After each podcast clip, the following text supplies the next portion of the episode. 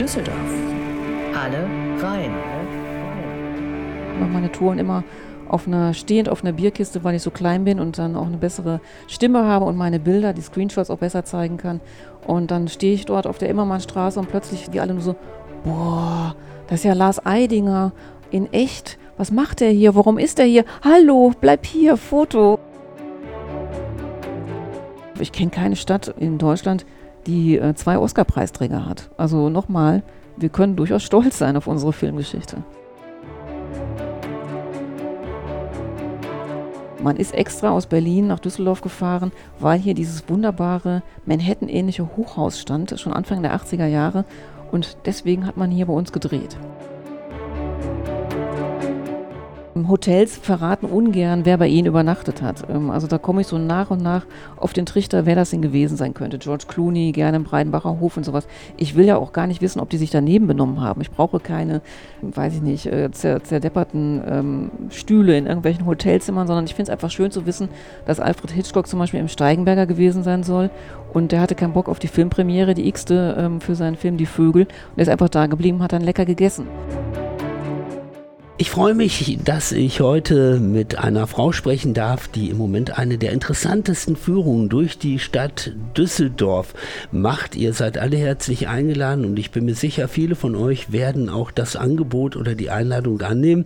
Dagmar Dahm ist bei mir, Journalistin, Filmkennerin und eben auch jetzt äh, der Guide oder die Guide. Wie, wie gendert man das, äh, liebe Keine Dagmar? Ahnung. Erstmal schön, dass du da bist. Ja, gerne, gerne. Danke für die Einladung. Ich habe es äh, gerade grob äh, skizziert. Du machst eine Führung durch die Stadt Düsseldorf. Du besuchst Drehorte, Plätze, die filmhistorisch relevant sind in Düsseldorf. Du bist von Hause aus Journalistin und von daher schon seit vielen Jahren generell mit dem Thema Film betraut.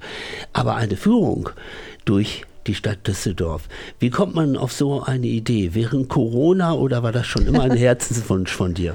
Also es lag schon länger in der Schublade, wie das immer so ist mit Plänen und ähm, ich wollte schon immer eine Tour in Düsseldorf machen, aber irgendwie fehlte immer die Zeit, die auszuarbeiten. Und ein Grund hat mich da immer ein bisschen von abgehalten. Ich hatte immer ein bisschen Angst, äh, wenn du hier in deiner Heimatstadt scheiterst, dann kannst du dich hier nicht mehr blicken lassen. Also in Duisburg kann ich wunderbar meine Schimanski-Touren machen, funktionieren auch super, aber wenn die schiefgelaufen wäre, ähm, wäre ich nicht auf dem Scheiterhaufen gelandet. Aber ich hatte immer die, die Vorstellung, wenn ich hier in Düsseldorf was mache, hier kennt man mich mehr, hier arbeite ich auch beim WDR ähm, und dann liest man in der Zeitung, was das denn für ein, für ein Blödsinn. Ähm, es gibt doch gar keine Filme oder keine Filmstadt Düsseldorf. Deswegen war das sehr wichtig, dass das auch funktioniert und deswegen habe ich auch länger recherchiert als geplant.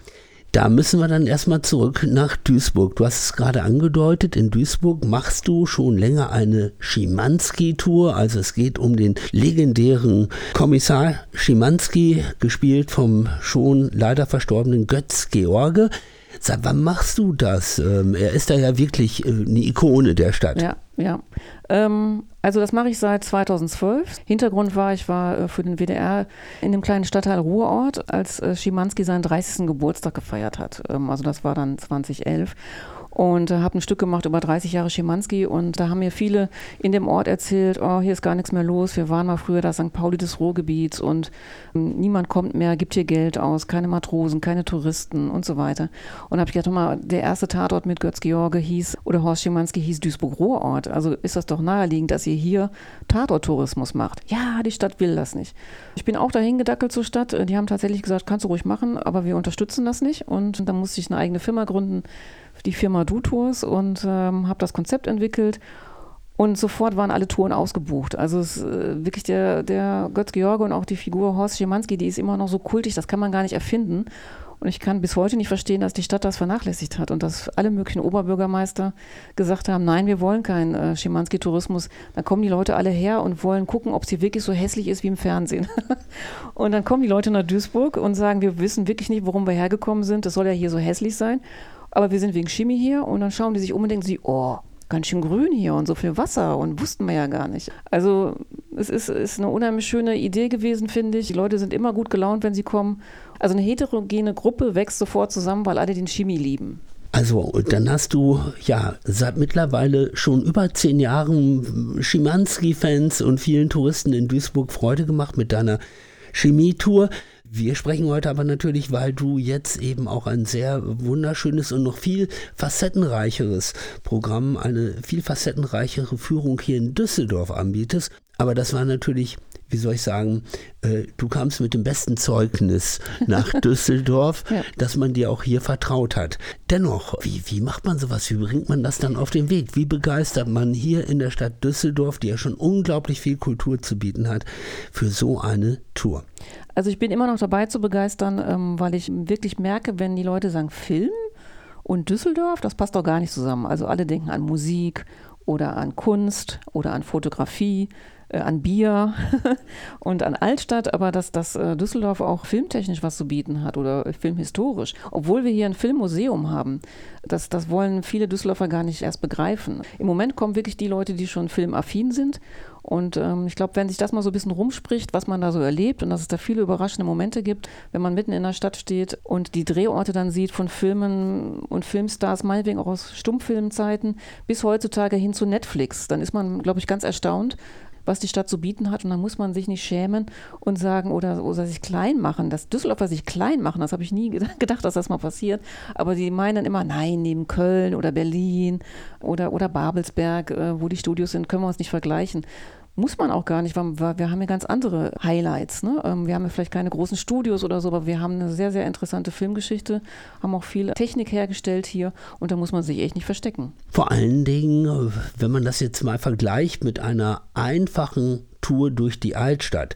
Da muss man ja sagen, du und deine Besucherinnen und Besucher, ihr macht ja richtig Kilometer. Das ist also schon eine längere Tour. Wie lange seid ihr unterwegs in der Summe? Also ich versuche zweieinhalb Stunden zu schaffen, weil das ja dann auch wirklich schwierig ist, so viel, so viel Stoff aufzunehmen. Und die Kilometer sind vielleicht gar nicht mal so gravierend. Ähm, ich habe es nicht geschafft, einen, einen runden Kreis zu laufen, weil wir tatsächlich auch auf der äh, Immermannstraße starten müssen, weil da das Nico Hotel war, was ja jetzt anders heißt.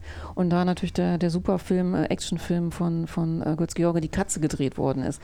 Und ich finde schon, dass man da original auch stehen muss und nicht ähm, weiß ich nicht, woanders startet und sagt, und übrigens 500 äh, Meter weiter ist das Hotel. Deswegen starten wir dort und enden dann nachher im Filmmuseum und machen noch so eine Schleife über die Kunstakademie, sind viel in der Altstadt und erleben aber auch viel von Düsseldorf, was man so zu Fuß normalerweise oder mit dem Fahrrad nicht erlebt oder mit dem Auto erst recht nicht. Also das finde ich immer wieder schön, auch mit Düsseldorfern, die dann sagen, oh, hier war ich ja schon lange nicht mehr, hier ist ja jetzt was ganz Tolles. Und ich will ja auch Hidden Champions verkaufen, in Anführungsstrichen. Also es gibt immer wieder zwischendurch eine Rubrik, wo ich sage, den Mann kennen Sie nicht, aber der hat wichtige Drehbücher geschrieben für die Filme. Oder jetzt haben wir ja den Oscar-Preisträger, einen, Komponisten, der auch in Düsseldorf lebt, ne, der Volker Bertelmann.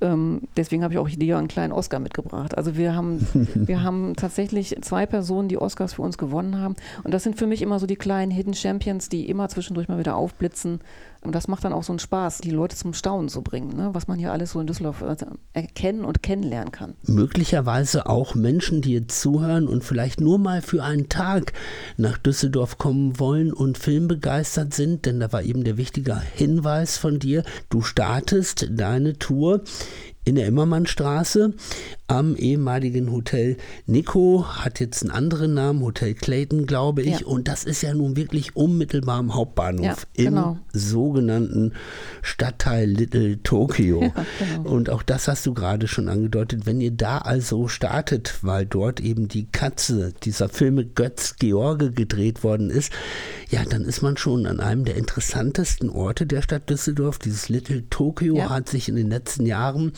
äh, wirklich zu einem interessanten Hotspot, zu einem sehr lebendigen Stadtteil entwickelt. Viele Asiaten, es bezieht sich nicht nur auf Japaner, viele verschiedene Läden, Restaurants und wir reden heute zwar über Filmdagmar, aber auch das meine ich jetzt gehört zu haben.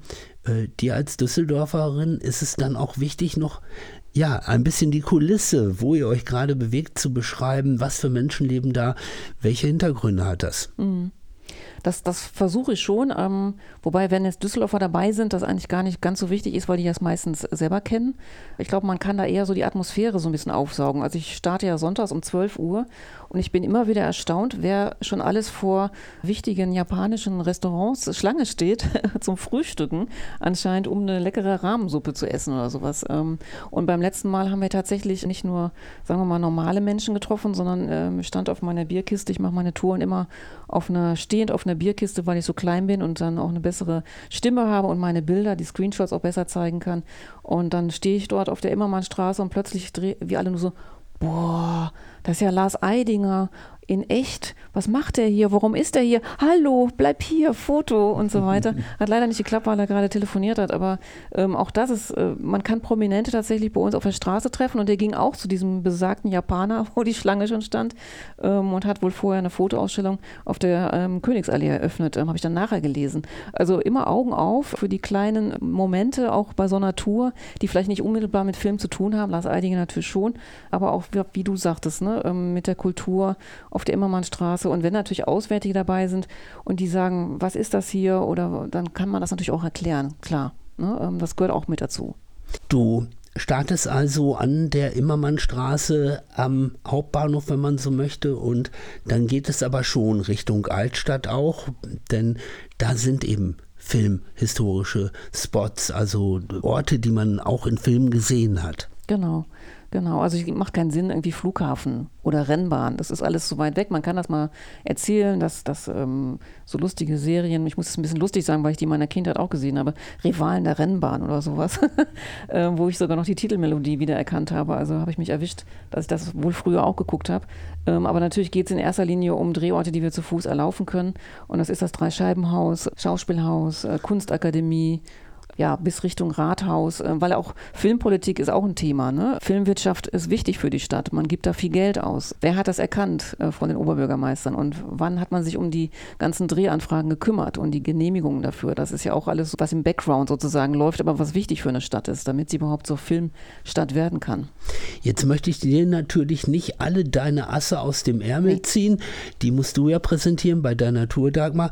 Aber du hast ein paar Orte gerade genannt und ich glaube, die kann kann man dann auch immer in Verbindung bringen mit prominenten Namen. Ja. Deswegen äh, zauber uns ein bisschen was aus dem Hut. Ja, also natürlich geht es ähm, bei der Kunstakademie ähm, um einen Film von Wim Wenders, das ist ja so, so ein wichtiger Name, gebürtiger Düsseldorfer, der mit Campino den Film gedreht hat, ähm, der sich mal entschieden hat, Palermo Shooting heißt der Film, auch an der Kunstakademie zu drehen, weil Campino sein Hauptdarsteller einen Fotografen spielt, der wiederum das Vorbild Herrn Gurski hat, ähm, also auch einen, einen echten Düsseldorfer Fotografen.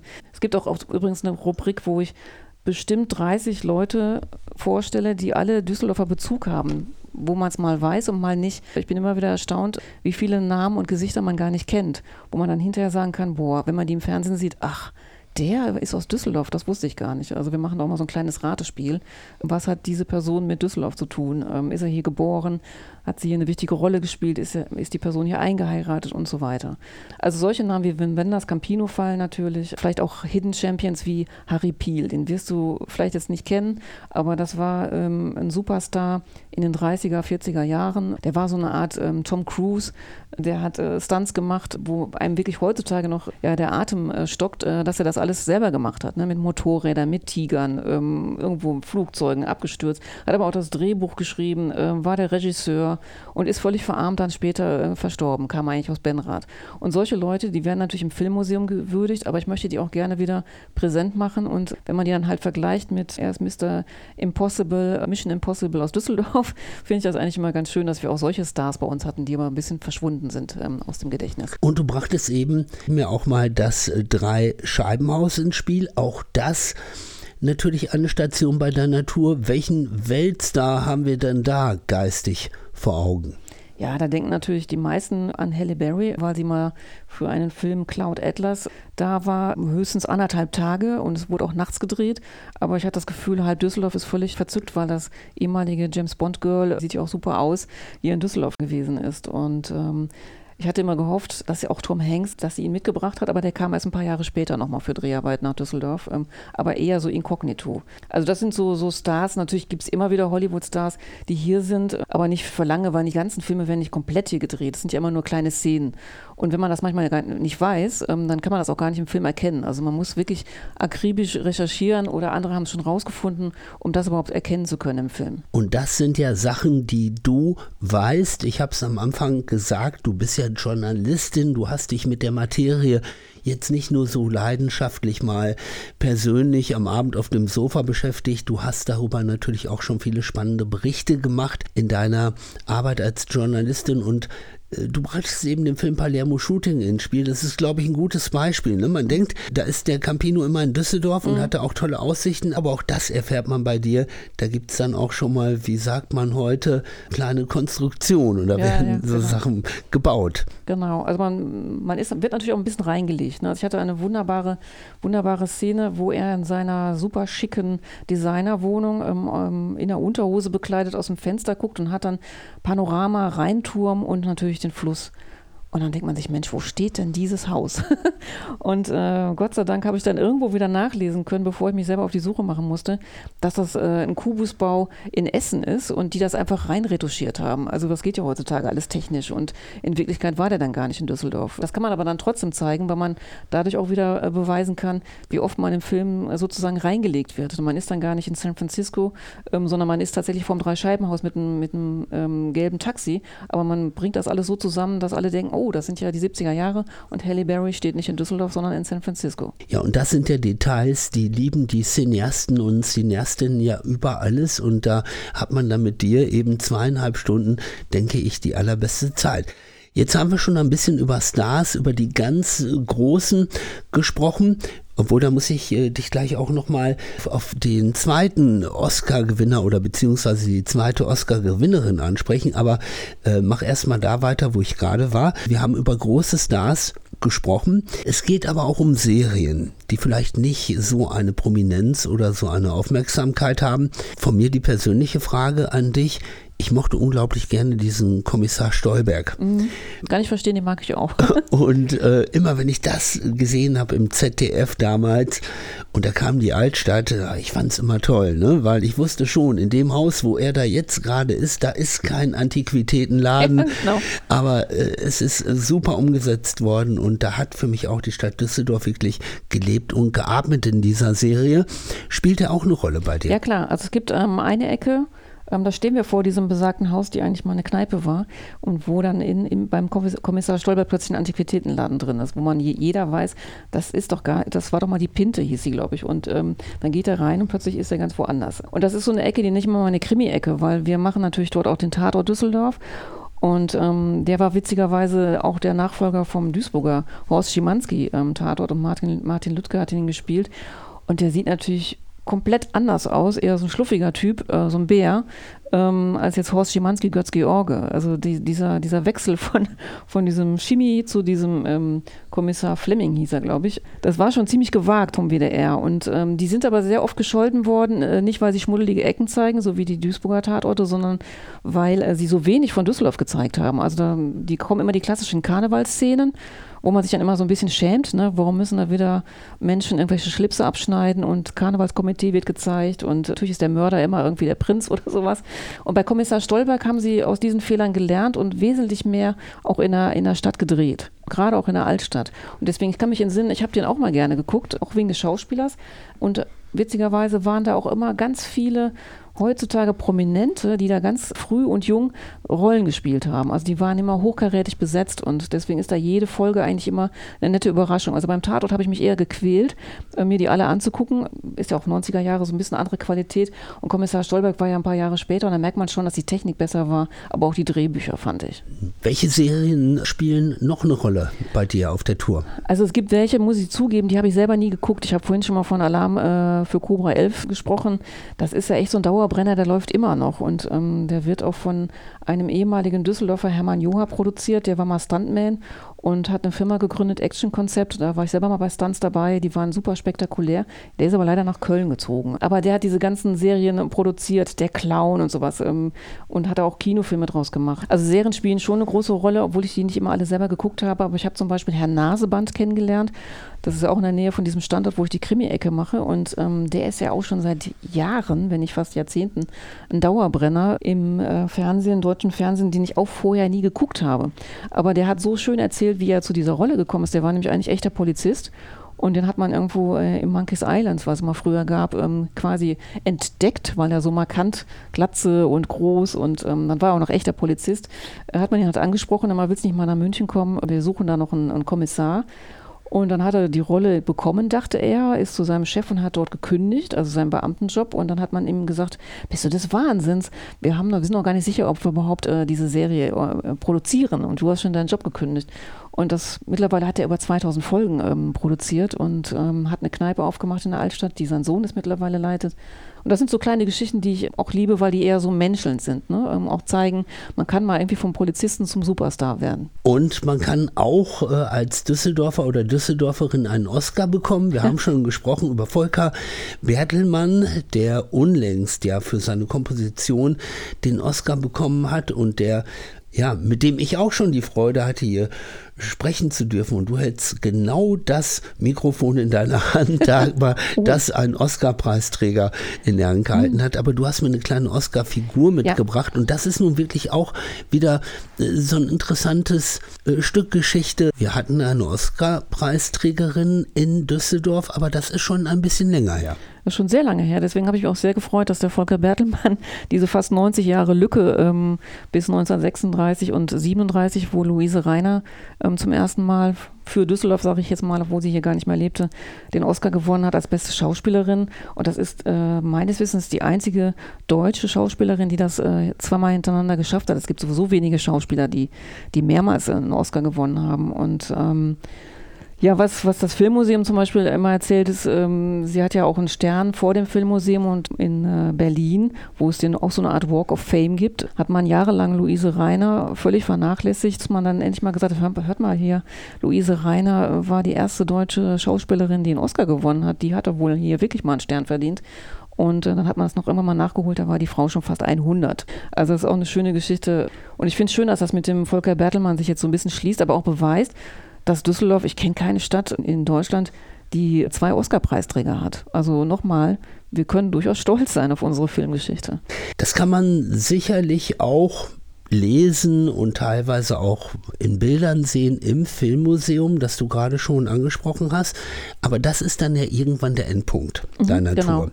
Ja, und das Schöne ist, man erlebt das mit dir eben mit der Luft. Man, man, man atmet diese Historie und äh, kommt dann aber wieder zum Filmmuseum. Genau. Und ihr arbeitet da, wenn man so will, auch Hand in Hand. Ja, das ist äh, wunderbar gelaufen und praktischerweise, deswegen habe ich es auch sonntags gemacht, hat man sonntags immer noch freien Eintritt im Düsseldorfer Museum, auch im Filmmuseum.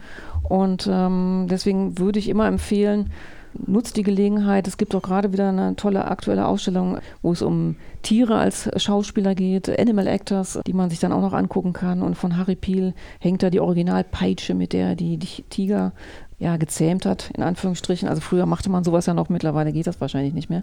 Und die werden auch mittlerweile, werden auch in, in naher Zukunft eine extra in nicht nur Ecke, einen extra Bereich machen, wo es um die Filmgeschichte Düsseldorf und Hollywood und so weiter gehen wird. Also die sind inspiriert auch ein bisschen von der Tour und versuchen jetzt zum Beispiel von der Wim Wenders Stiftung Sachen zu bekommen aus dem Film Palermo Shooting. Vielleicht irgendwie Hut oder Hemd oder Jacke, die Campino getragen hat. Also man braucht ja immer solche Sachen.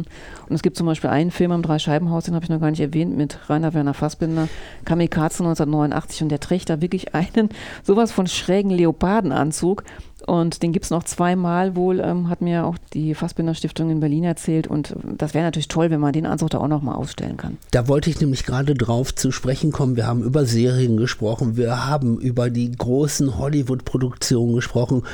Und da könntest du mich korrigieren, weil du da viel bessere Kenntnisse hast. Aber Rainer Werner Fassbinder, da haben wir dann auch nochmal das Segment, darf ich es Arthouse nennen oder wie könnte man es nennen? Ja, könnte man es so nennen. Wobei dieser Film äh, Kamikaze 1989, ich weiß immer noch nicht, wie ich ihn beschreiben soll, ähm, auch, auch seine Rolle darin, das war seine letzte Rolle als Schauspieler.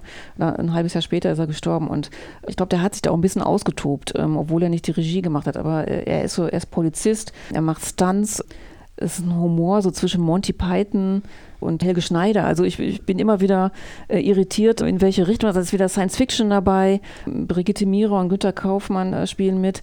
Also es, äh, es muss sehr skurrile Dreharbeiten gewesen sein, weil es gibt einen Drehort, der ist für mich ein Hidden Champion. Das ist das Riesenhochhaus, früher mal das LVA-Hochhaus. Da wurde unter anderem auch mit äh, Rainer Werner Fassbinder gedreht und dann durfte ich mal ins Haus und mir die Drehorte anschauen, beziehungsweise wir haben die gemeinsam gesucht, weil auch äh, Schimanski dort gedreht worden ist. Und dann haben die mir nochmal alte Mitarbeiterzeitungen aus dem Archiv gekramt. Und da wurde sowas von geschimpft über diese Dreharbeiten zu dem Film mit Rainer Werner Fassbinder, weil die sich da ganz übel benommen haben sollen. Und man musste nachher so viel sanieren, das wurde zwar bezahlt, aber danach haben die zehn Jahre lang kein Filmteam mehr reingelassen, bis dann Horst Schimanski wiederkommen durfte und Götz George. Und das sind auch so, so nette ja, Geschichten, die mir dann persönlich passiert sind, inklusive, dass ich oben auf die Besucherterrasse durfte und einen genialen Blick auf Düsseldorf äh, haben durfte. Leider heißt die Besucherterrasse, aber man darf da gar nicht äh, so einfach mal so hin. Aber das sind auch so kleine, kleine Momente, die immer wieder schön sind, ähm, wenn man den Leuten das dann zeigen kann. Man ist extra aus Berlin nach Düsseldorf gefahren, weil hier dieses wunderbare Manhattan-ähnliche Hochhaus stand, schon Anfang der 80er Jahre. Und deswegen hat man hier bei uns gedreht. Wir haben ja auch diese schönen Musikführungen in der Stadt.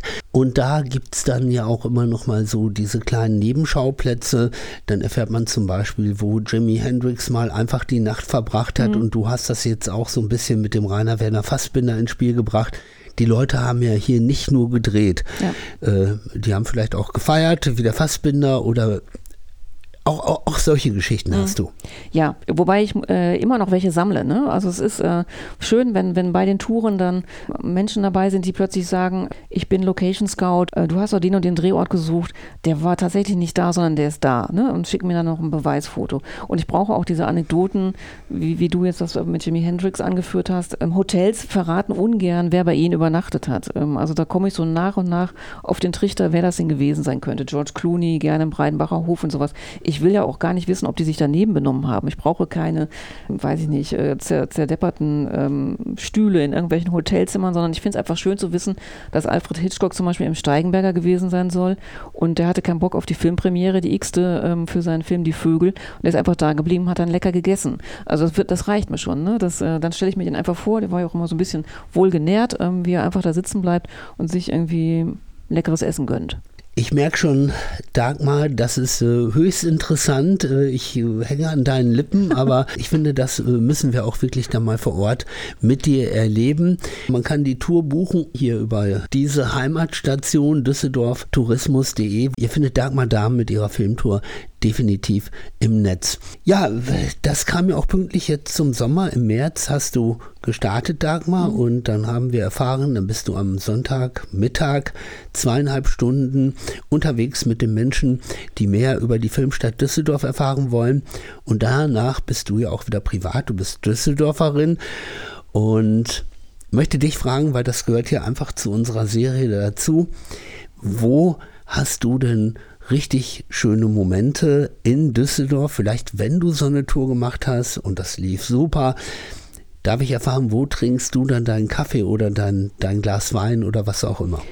Also ich bin ja seit vielen Jahren am Fürstenplatz zu Hause und da gibt es ein chilliges Café, wo ich immer sitze und wo witzigerweise auch an dem Platz äh, vor zwei Jahren eine Netflix-Serie gedreht wurde, ähm, wo ich dann völlig baff war, dass das bei mir quasi der Spielplatz war oder das vegane Café gegenüber. Da kam ich mal zur Tür raus und plötzlich stand da ein riesen LKW mit jeder Menge Equipment.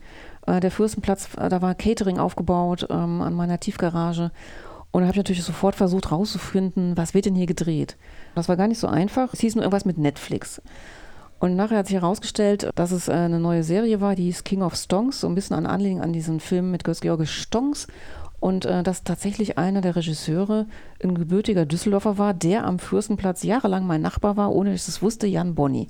Und der hatte natürlich nichts Besseres zu tun, als zu sagen, Mensch, lass uns doch bei mir vor der Tür mal drehen, wo ich früher gewohnt habe. Und deswegen die ganzen Szenen, äh, Spielplatz und Café, hat er natürlich schön platziert rund um seine ehemalige Wohnstätte. Der wohnt natürlich dann nicht mehr. Wird aber ja nun eben auch bundesweit und darüber hinaus gefeiert für seine Arbeit, Jan Bonny. Aber wie du gerade sagtest, eben Düsseldorfer. Und äh, weißt du, was von dem wieder auf uns zukommt, möglicherweise? Nee, ich habe mal versucht herauszufinden, ob die denn vielleicht eine zweite Staffel drehen, dass man ein bisschen vorbereiteter ist und auch gezielt dann bei den Dreharbeiten mal dabei sein kann. Aber das hat, hat man mir noch nicht verraten, ähm, ob die Quote genug war oder gut genug war oder nicht. Das, davon hängt das ja immer ab. Ne? Ähm, da müssen wir uns mal überraschen lassen. Bist du eigentlich äh, Original Düsseldorferin? Nee, ich weiß gar nicht mehr, wie ich mich nennen soll. Ich bin äh, geboren in Alpen, ähm, nicht in den Alpen, sondern im Alpenkreis Wesel und äh, habe in Wesel mein Abitur gemacht und bin dann 1983 nach Düsseldorf zur Uni, um dort zu studieren, äh, Romanistik und Geschichte. Und irgendwann wusste ich nicht mehr, was machst du eigentlich damit und wurde dann Journalistin. Bin aber in Düsseldorf hängen geblieben, bis auf eine Zwischenzeit, Zwischenphase mal von drei Jahren in Paris, wo ich an der Sorbonne war. Und habe dann festgestellt, große Städte sind nichts für mich. Dieses Dorf bei Düssel, das ist, das passt schon wunderbar zu mir, weil man hier alles hat, was man braucht. Großstadt, auch ein bisschen Dorf, ähm, Wasser ist wichtig, Wald ist wichtig und dann auch nette Leute, tolle, tolle Partys hier, ähm, aber auch chilliges. Also ich lebe hier unheimlich gerne und ich würde mich, würde mich auch nicht mal als Wahldüsseldorfer bezeichnen. Ich wohne hier seit 40 Jahren. Aber ich glaube, so eine richtige Düsseldorferin bin ich nicht. Ich bin, glaube ich, eher so Niederrheiner oder sowas. Okay, äh, von Geburt her Niederrheinerin, aber du hast dich hier ja auch wirklich komplett entfalten können. Als Journalistin und jetzt mit dieser schönen Tour trägst du auch nochmal ja, ein äh, tolles Stück Kulturerfahrung bei. Die Stadt hat es in der Summe gut mit dir gemeint. ja, danke schön. Ähm, vielleicht auch umgekehrt, ich weiß es gar nicht, muss ich mal drüber nachdenken.